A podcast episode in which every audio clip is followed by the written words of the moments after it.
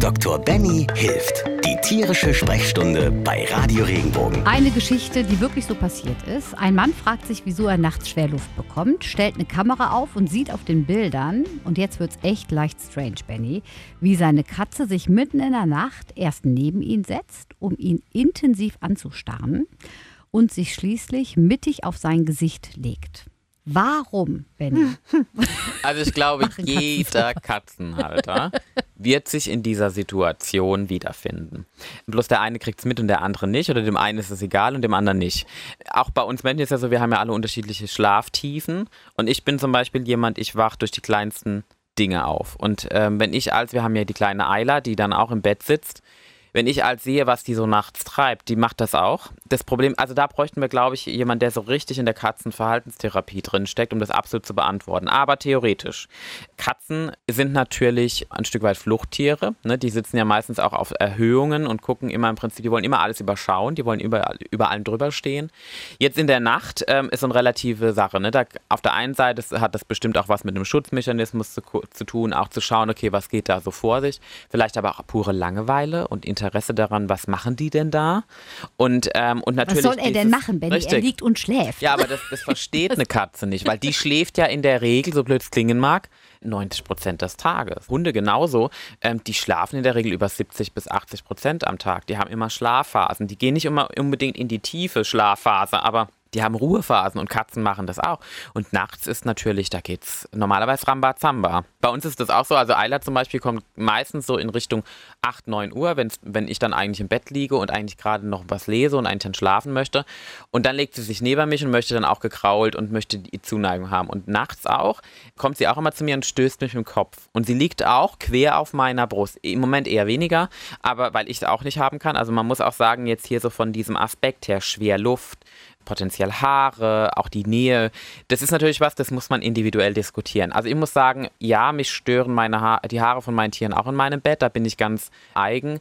Allerdings will ich meine Tiere im Bett, also gehe ich den Kompromiss ein, halt meine Bettwäsche halt regelmäßig zu wechseln, ähm, so oft wie es geht. Oder ähm, dann halt auch, ich habe zum Beispiel vorne habe ich so einen Ableger, so wie so, ein, wie so eine separate Decke, wo sie drauf liegen kann. Da ist zum Beispiel ein separates Körbchen. Einfach, ich versuche dann Möglichkeiten zu finden, dass das Tier trotzdem in meiner Nähe sein kann, aber ich trotzdem nicht die Haare unbedingt direkt im Gesicht habe.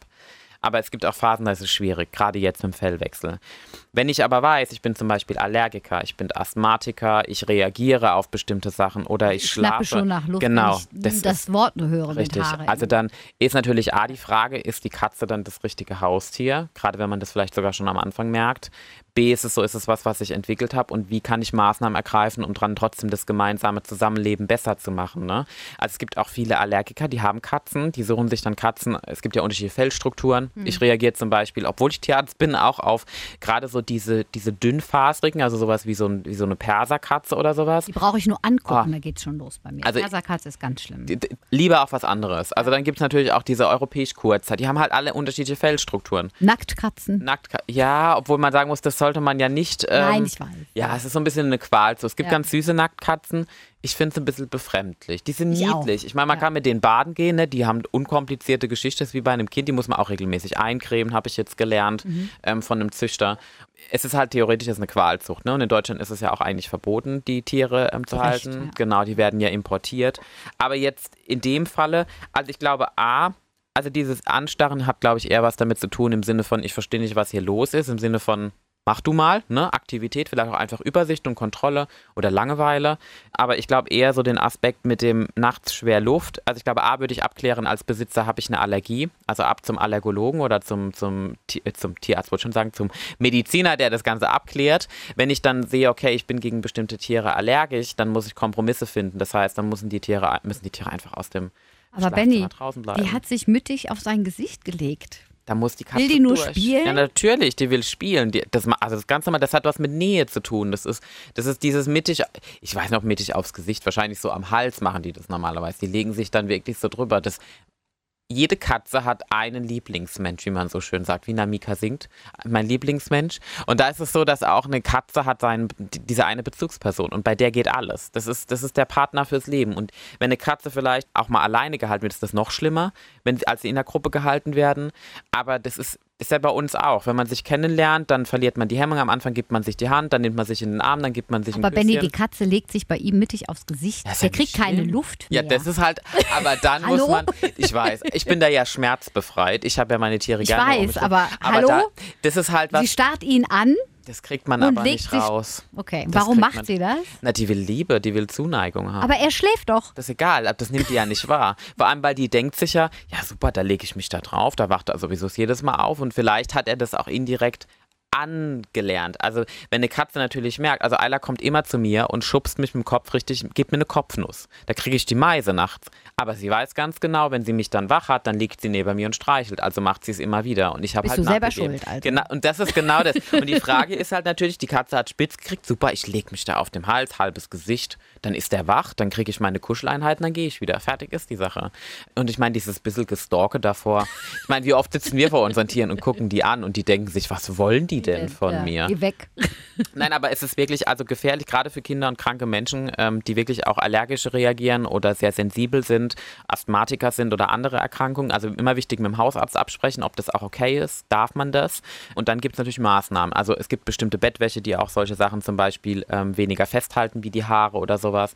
Oder am besten auch, so blöd es klingen mag, aussperren. Dann ist halt Schlafzimmer, katzenfreie Zone. Und es ist so, der Mann sollte wahrscheinlich dann trotzdem, wenn er eine Allergie hat, irgendwie eine äh, Antihistamintablette oder sowas davor nehmen. Und dann muss einfach dann einen neuen Rhythmus her. Man kann die Katzen ja erstmal phasenweise aussperren und dann sagen, okay, Stück für Stück ist Wohnzimmer und der Rest ist euer Gebiet, da dürft ihr euch frei bewegen, aber das Schlafzimmer ist Mama und Papa seins und da dürft ihr rein, wie bei Kindern eben. Würdest du denn allgemein sagen, Haustiere können ruhig mit ins Bett? Ach, das ist ja, da wird wahrscheinlich jetzt wieder verteufelt, aber ich sag ja, ich lieb's, wenn meine Tiere bei mir liegen. Es ist so eine Individualitätssache. Also mein Hund war früher auch quer in meinem Bett gelegen. Es hat mich nicht gejuckt und nicht interessiert. Man muss natürlich aber, also A ist natürlich, da kommt der Hygieneaspekt. Ich würde mir jetzt auch nicht meinen Hund, der gerade durch den Schlamm gerannt ist, in mein Bett legen. Dann wird er davor auf jeden Fall abgewischt. Also wir hatten ja zum Beispiel so für den Haushalt immer ein Wändchen und jetzt gibt es ja so extra so Paw Cleaners, wo man den Fuß reinstecken kann und die Pfötchen sauber machen kann und sowas. Ne?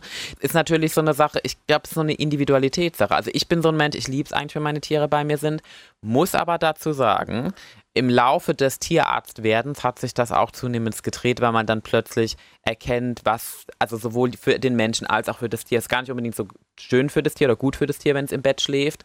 Auch einfach, weil das Tier praktisch seinen abgegrenzten Raum haben sollte, genauso wie der Mensch. Also auch gerade der Mensch dreht sich ja auch mehrfach im Schlaf.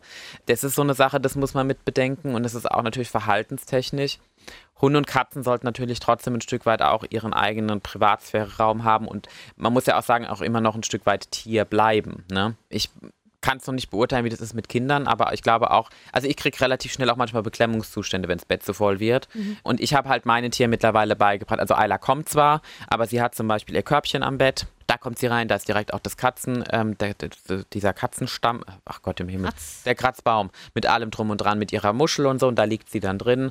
Sie weiß auch, sie darf nirgendwo anders drauf. Also ich bin da penibel geworden, auch gerade so Ablagen wie Küche und sowas.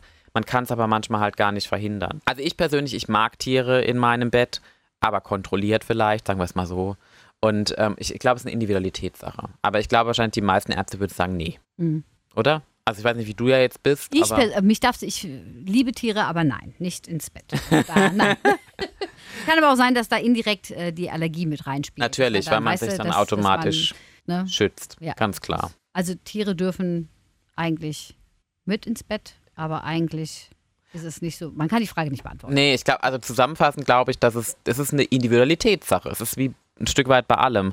Entweder ich bin halt gesund und ich habe kein Problem, kein Hygieneproblem, kein Putzfimmel, keinen Haarfanatiker, ähm, dann ist es so, okay, dann kann ich meine Tiere gerne bei mir im Bett haben. Oder aber ich sage, okay, auch einfach vielleicht auch verhaltenstechnisch von meinem Hund her individuell betrachtet oder bei meiner Katze, möchte ich nicht oder ich möchte einfach grundlegend nicht. Das ist ja auch so ein bisschen so eine Erziehungssache und wahrscheinlich auch, wie man generell seinen Haushalt führt. Der eine hat halt einen Hygienetick, der andere nicht, so blöd es klingen mag. Und natürlich, also ich glaube, das spielt viel mit rein, weil ansonsten ist halt ein Bett nichts anderes wie eine Couch und ein Couch nichts anderes wie, wie ein Tisch und was auch immer. Es ist halt nur, wo, wie man sich am wohl, wohlsten fühlt, muss ich sagen. Wobei ich das interessant fand, was du gesagt hast mit dem, dass sie ja auch ihren Raum brauchen. Ja, die ne? brauchen auch, also es ist so ein bisschen eine Diskussion, also es gibt auch Hunde und Katzen, die Schlafstörungen haben, weil sie bei ihren Besitzern im Bett schlafen. Es gibt Hunde, die haben zum Beispiel gerade welche, die aus dem Ausland sind, die wollen immer im Bett schlafen oder irgendwo in der Nähe, weil sie praktisch ihr neues Rudel als Schutzgruppe betrachten und sie müssen immer auf halb acht Stellung und immer mit dem Blick praktisch zur Tür und sind deswegen immer in, in einer hundertprozentigen Aktivitätssituation, selbst in der Nacht. Und manche Katzen äh, machen das genauso, also im Sinne von, das ist ihr, ihr Reich. Katzen eher weniger, Hunde sind da schon ein bisschen spezieller. Aber da kann es auch sein, eine gute Maßnahme, dass man den Hund aus dem Schlafzimmer verbannt und ihm sozusagen zeigt, wir sind Rudelführer, du musst uns nicht beschützen, du kannst draußen schlafen, ist alles in Ordnung. Und das sind so Dinge, aber die nimmt man ganz oft nicht wahr. Also im, auch dass Hunde vielleicht sogar zwanghaft im Bett schlafen wollen, muss nicht unbedingt bedeuten, dass sie das gewöhnt sind, dass sie das müssen, sondern vielleicht hat es auch eine andere Ursache. Wenn dir der Podcast gefallen hat, bewerte ihn bitte auf iTunes und schreib vielleicht einen Kommentar. Das hilft uns sichtbarer zu sein und den Podcast bekannter zu machen. Dankeschön.